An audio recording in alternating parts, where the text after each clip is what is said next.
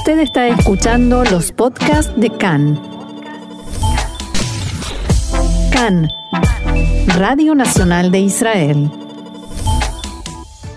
Shalom, shalom, queridos oyentes. Brujim Abaim, muy bienvenidos a nuestro encuentro cotidiano aquí en CAN Radio Reca en español, Radio Nacional de Israel. Shavuatov, una excelente semana. Les desea desde aquí Roxana Levinson de los estudios de Cannes en la ciudad de Tel Aviv. Tengo el gusto enorme de volver a estar con ustedes hoy, de comenzar juntos esta semana para seguir de cerca la información y allí, detrás del cristal, en los controles y puesta en el aire, está el señor Boris Farber. Y estamos como cada día en la radio FM 100.3 y 101.3 en internet www.can.org.il. Estamos en nuestra página de Facebook, Can en español, en Twitter, arroba Can Radio y en todas las plataformas de podcast. Y vamos a comenzar rápidamente porque hoy, domingo 15 de diciembre, 17 del mes de Kislev, estos son nuestros titulares. Comenzó la campaña de las elecciones primarias del Likud en las que se enfrentan Benjamin Netanyahu y Gidon Saar. Autoridades israelíes celebran y felicitan a Boris Johnson por su contundente triunfo en las elecciones en Gran Bretaña. El gobierno de Turquía dice estar dispuesto a dialogar con Israel para evitar un conflicto por el gasoducto a Europa.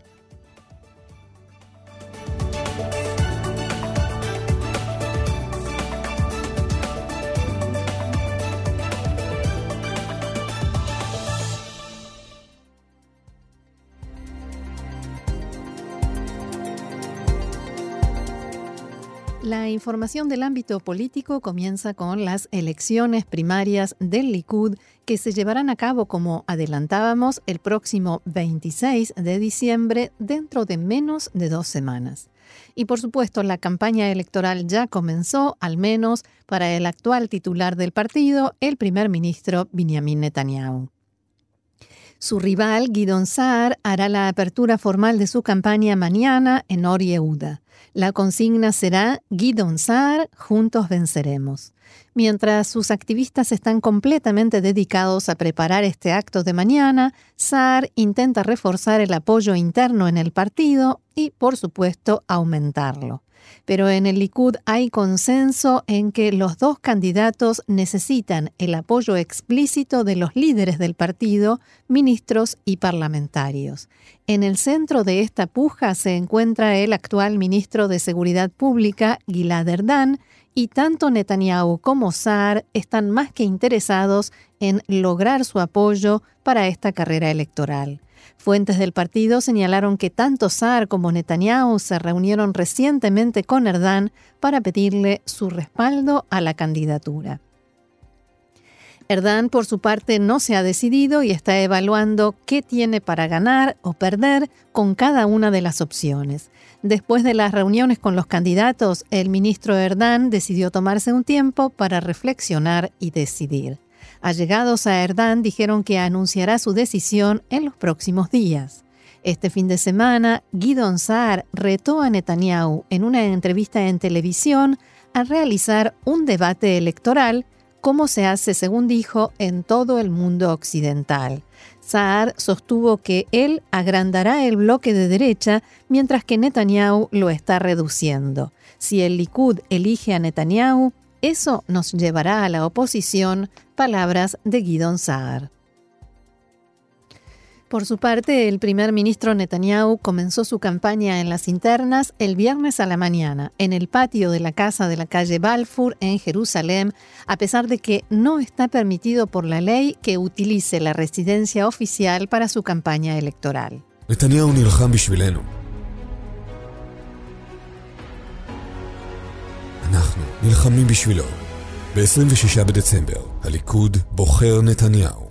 Así sonaba uno de los primeros videos de campaña. La consigna es Netanyahu luchó por nosotros y nosotros lucharemos por él. Asimismo, en el Likud se oyeron en estos días algunas quejas debido a este tema y al uso de los recursos y empleados del partido en el marco de la campaña de Netanyahu. El contralor interno del Likud, abogado Shai Galili, declaró a Khan, la utilización de los recursos del partido por parte de Netanyahu en su campaña contra Guidon Saar es algo que se acabará.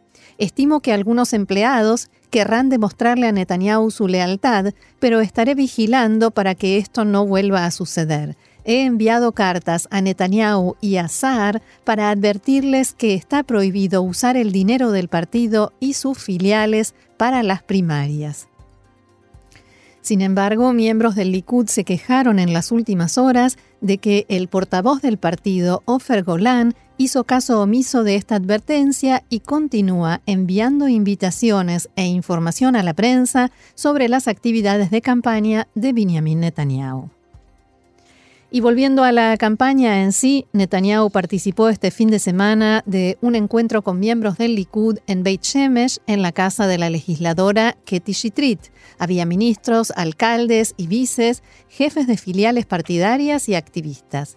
Entre los ministros y parlamentarios presentes estaban Miri Regev, Yoav Galant, Nir Barkat, Zev Elkin, Tzahi Negvi, Yuval Steinitz, David Amsalem, el ministro de Justicia, Amir Ohana, entre otros. Estaban allí la mayoría de los parlamentarios de la Knesset saliente. En su discurso, Netanyahu pidió a los presentes no dejarse llevar por la sensación de que todo está resuelto y luchar por cada votante para traerlo a las urnas el día de las primarias, el 26 de diciembre. La ministra Miri Regev dijo que estas elecciones internas son innecesarias, no tienen sentido y que hay que demostrarle al pueblo que el Likud está unido. Fuentes cercanas a Guidon Saar dijeron a los medios que entre la realidad y las declaraciones hay diferencia y no pocos de esos que participaron en la muestra de apoyo a Netanyahu finalmente votarán por Saar. Y el ministro de Defensa, Naftali Bennett, dijo que su partido, Ayamina Hadash, se presentará solo a las próximas elecciones en la Knesset. En un comunicado que difundió anoche, Bennett dijo que Ayamina Hadash, la nueva derecha, es un partido nacional, oficial, de todo el pueblo, que apoya, entre otras cosas, la política de mano dura con el enemigo árabe, el judaísmo no impuesto, sino que acerca a la gente, y la moderación del activismo jurídico. Cabe recordar que en las elecciones de abril pasado, la nueva derecha no logró superar el umbral electoral por una diferencia de 1.400 votos. En las elecciones de septiembre, la nueva derecha se presentó en una lista conjunta, Yemina, con Adaita Yehudi y Aihuda Leumi, y logró tener tres representantes en la Knesset. En las últimas horas se pudo saber que legisladores del Likud están presionando al primer ministro Netanyahu para que nombre a la legisladora y exministra Ayelet Shaked como ministra en el gobierno de transición por unos meses para lograr así que Shaked permanezca en la nueva derecha en las elecciones y no se presente como candidata en primer lugar de la lista de Abaita Yehudi. Netanyahu prefiere que en estas próximas elecciones haya dos partidos más a la derecha del Likud y que no vuelvan a presentarse unidos en una sola lista. El presidente de la Autoridad Palestina, Mahmoud Abbas, declaró en un encuentro con académicos e intelectuales egipcios que en las próximas elecciones en Israel, la lista árabe unificada puede lograr 15 mandatos y podría transformarse en la tercera fuerza parlamentaria y ser la pieza clave en la formación de la coalición de gobierno. Respecto a las posibilidades de llevar a cabo las elecciones presidenciales y parlamentarias palestinas, que, recordemos, anunció hace unos meses en la Asamblea General de la ONU, Abu Mazden dijo que el retraso se debe al hecho de que en este momento ninguna institución palestina de gobierno tiene legitimidad. Y la Asamblea General de la ONU aprobó este fin de semana la renovación hasta 2023 del mandato de la Agencia de la ONU para los Refugiados de Palestina en Oriente Medio, UNRWA, en momentos en que se lleva a cabo una investigación sobre su gestión y que está en duda su capacidad de funcionar debido a la escasez de fondos. La votación se saldó con 169 votos a favor, 2 en contra de Estados Unidos e Israel y nueve abstenciones. El presidente de la Autoridad Palestina, Mahmoud Abbas, celebró este resultado y dijo que las resoluciones de legitimidad internacional no están sometidas a regateo o chantaje. Según Abbas, esta resolución es la prueba de que el mundo entero está junto al pueblo palestino, sus derechos históricos y su justa causa. En tanto que el portavoz de Hamas, Sami Abu Zuhri, describió esta resolución como otro fracaso de las prácticas hostiles estadounidenses hacia los derechos palestinos. Y esto, claro, por la reducción presupuestaria que hizo la administración Trump de los fondos que da a precisamente esta agencia UNRWA. La extensión del mandato de UNRWA se produce casi un mes después de la renuncia de quien era comisionado general del organismo, Pierre Kragenbull, después de que la Oficina de Supervisión Interna de Servicios de la ONU abriera una investigación por irregularidades en su gestión. A propósito de la franja de Gaza, este viernes participaron unos 2.000 palestinos en lo que jamás denomina Marcha del Retorno junto a la frontera con Israel. Algunos de los presentes arrojaron botellas incendiarias y explosivos e intentaron acercarse a la valla de seguridad. Los efectivos israelíes utilizaron medios de dispersión de manifestaciones. Tzal informó que fue arrojada una botella incendiaria contra un vehículo militar y que en el incidente no hubo heridos ni víctimas. En tanto que uno de los líderes de Hamas en la franja, Fathi Hamad, dijo este fin de semana que Israel no recibirá los cuerpos de los soldados retenidos en Gaza hasta que responda en forma positiva a todas las exigencias de Hamas. Según Hamad, la dilación de Israel en el tema de la liberación de los prisioneros palestinos no le servirá de nada. Si los prisioneros israelíes que tenemos en nuestro poder no alcanzan para que los palestinos sean liberados, traeremos más, advirtió el líder de Hamas.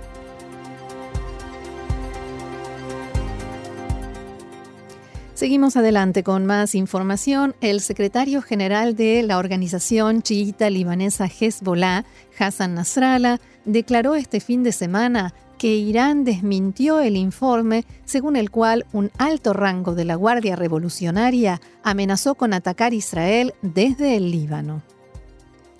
Recordemos que la semana pasada informábamos sobre la reacción de funcionarios libaneses rechazaron los comentarios de Murteza Gorbani, el principal asesor del comandante de la Guardia Revolucionaria iraní.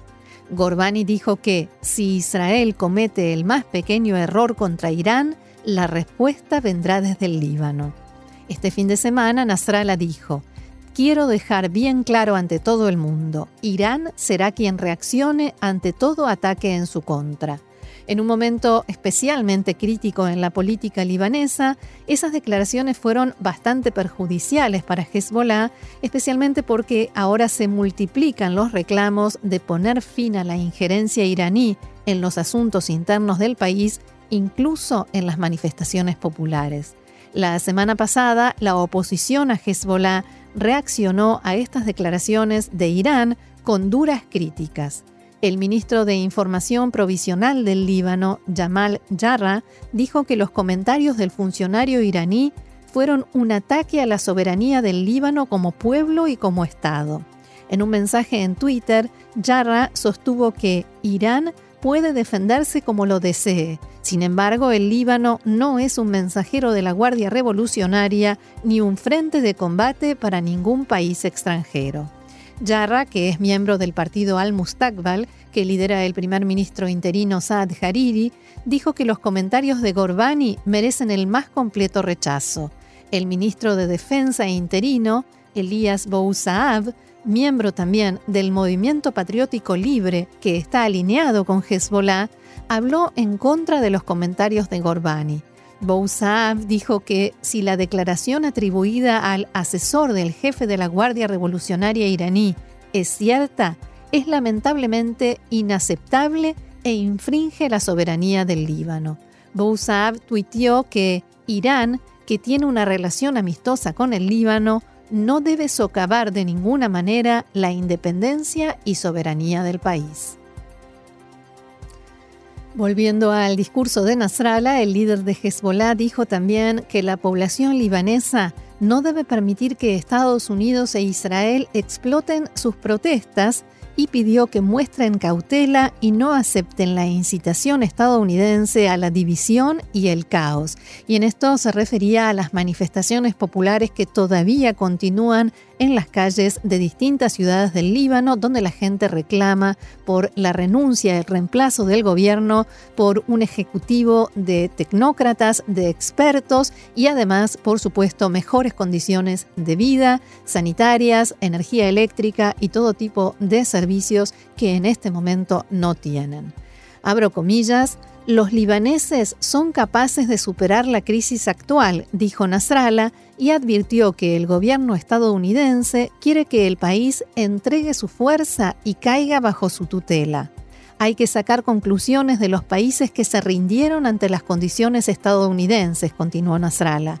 ¿Han superado sus problemas económicos? No crean en las promesas de Estados Unidos, finalizó el líder de Hezbollah.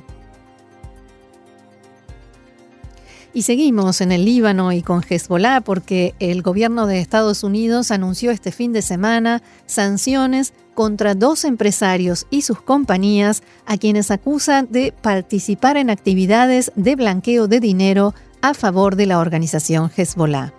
El Departamento de Estado detalló que las sanciones fueron impuestas contra Nassem Said Ahmed y Saleh Asi, quienes operan desde el Líbano y la República Democrática del Congo y habrían generado, dice el documento, decenas de millones de dólares para Hezbollah.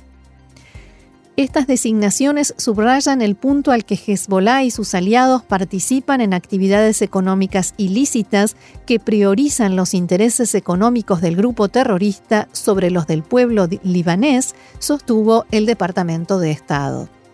En este sentido, el secretario del Tesoro, Steven Mnuchin, sostuvo que Hezbollah continúa usando negocios aparentemente legítimos como compañías pantalla para conseguir y blanquear fondos en países como la República Democrática del Congo, donde pueden usar el soborno y las conexiones políticas para conseguir un acceso comercial injusto y evadir impuestos.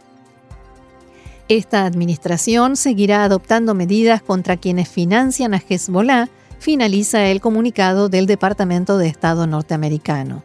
Estados Unidos considera como grupo terrorista a Hezbollah que cuenta con apoyo y financiamiento de Irán. La siguiente información tiene que ver con lo que ya se perfila como una nueva crisis en las de por sí bastante complejas relaciones entre Israel y Turquía. Hace dos semanas Turquía firmó un memorándum de entendimientos con el Gobierno de Acuerdo Nacional de Libia, reconocido por la ONU, por el cual definen las jurisdicciones marítimas de los dos países y rechazan las actividades unilaterales de otros países y de empresas internacionales en esa región. O sea que en base a este acuerdo, Turquía se autoasignó un área del Mediterráneo a la que denomina Zona Marítima Comercial Turca. En los últimos días, varios funcionarios del gobierno turco, incluido el presidente Recep Tayyip Erdogan, declararon que no permitirán que ningún país coloque allí un gasoducto. Y en este punto el tema se relaciona con Israel. En 2011, Israel, Chipre, Grecia e Italia firmaron un memorándum de entendimientos para la colocación de un gasoducto por el que se transferiría gas desde las costas de Israel hacia Europa. Una parte de esa infraestructura tendría que pasar por esa zona en la que Turquía anunció precisamente que no permitirá ningún gasoducto. En Israel están estudiando las consecuencias de esta declaración de Turquía, hasta qué punto impedirá colocar el gasoducto si es que finalmente Israel decide hacerlo y si realmente Turquía puede impedirlo. Inmediatamente después del anuncio de Turquía, el Ministerio de Relaciones Exteriores de Israel difundió un comunicado en el que advierte que Turquía pasa por alto las leyes internacionales y podría poner en peligro la paz y la estabilidad de la región. El comunicado estuvo dirigido principalmente a Chipre y Grecia, los principales perjudicados por la medida adoptada por Turquía, aunque también Israel ha quedado involucrado en este nuevo conflicto. En las últimas horas se pudo saber que, a pesar de todas las advertencias y amenazas, Turquía hizo llegar un mensaje a Israel en el sentido de que están abiertos a negociar.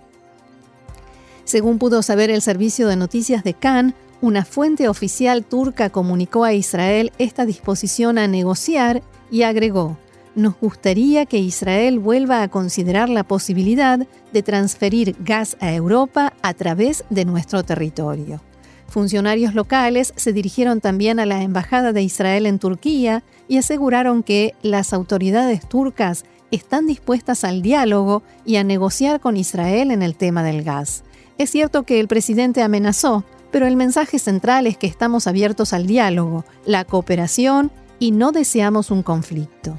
El representante diplomático israelí en Turquía le dijo a sus interlocutores que hay varios inconvenientes legales en este intento turco de impedir la instalación del gasoducto entre Israel, Chipre, Grecia e Italia, por el cual se trasladaría gas de Israel a Europa. Y las autoridades israelíes felicitaron al primer ministro británico Boris Johnson por su contundente victoria electoral.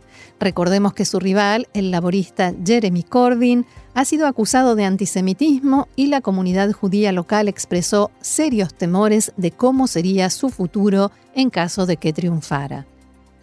El primer ministro Benjamin Netanyahu publicó en su cuenta de Twitter un mensaje acompañado por una foto de ambos en Londres en el que decía, Felicidades mi amigo Boris Johnson por tu histórica victoria. Este es un gran día para el pueblo de Gran Bretaña y para la amistad entre nosotros.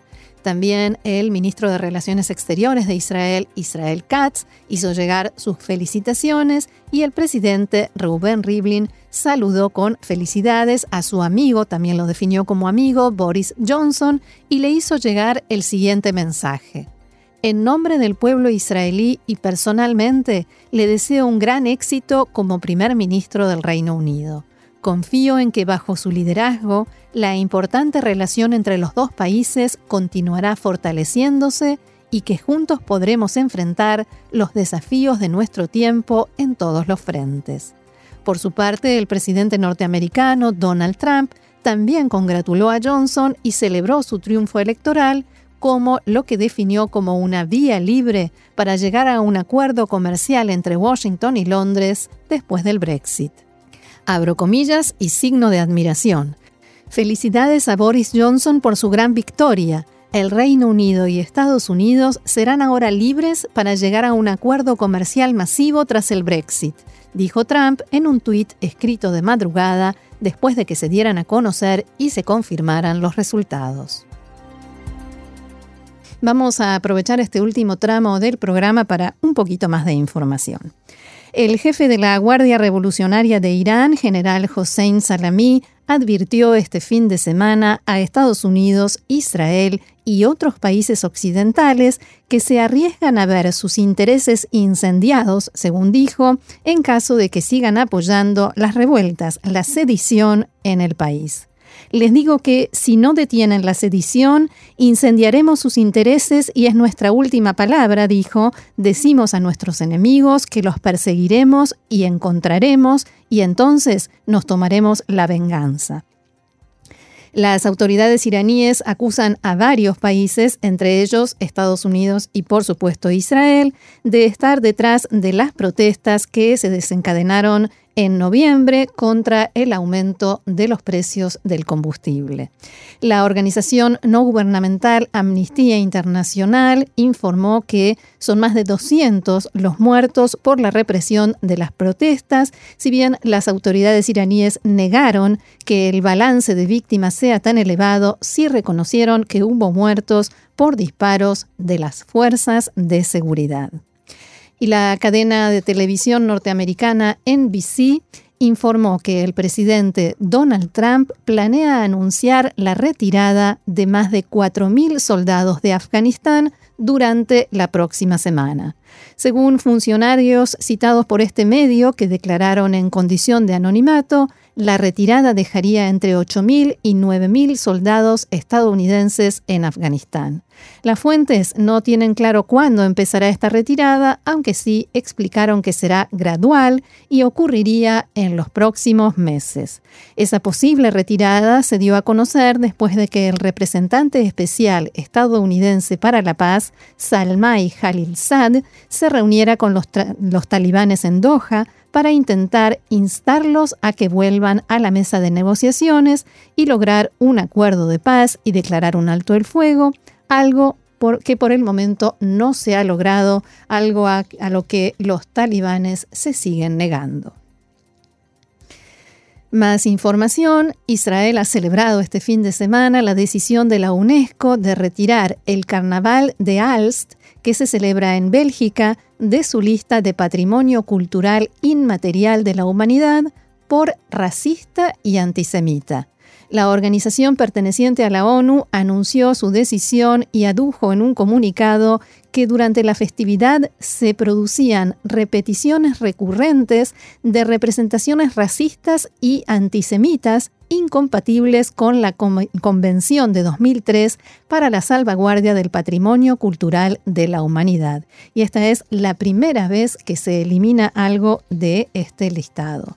El, ministerio, el ministro de Relaciones Exteriores de Israel, Israel Katz, calificó la decisión de la UNESCO de moral y fundamentada en un tiempo en el que el antisemitismo vuelve a levantar su cabeza no se puede tolerar este fenómeno, dijo Katz. También expresó su deseo de que el gobierno belga actúe de manera clara y concisa contra la inclusión de exhibiciones antisemitas en el carnaval.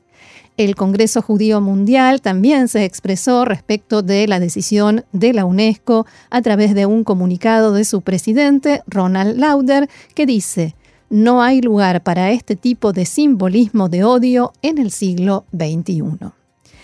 Y aquí en Israel, hoy 15 de diciembre, es el día de gratitud a los soldados de las Fuerzas de Defensa de Israel heridos y discapacitados.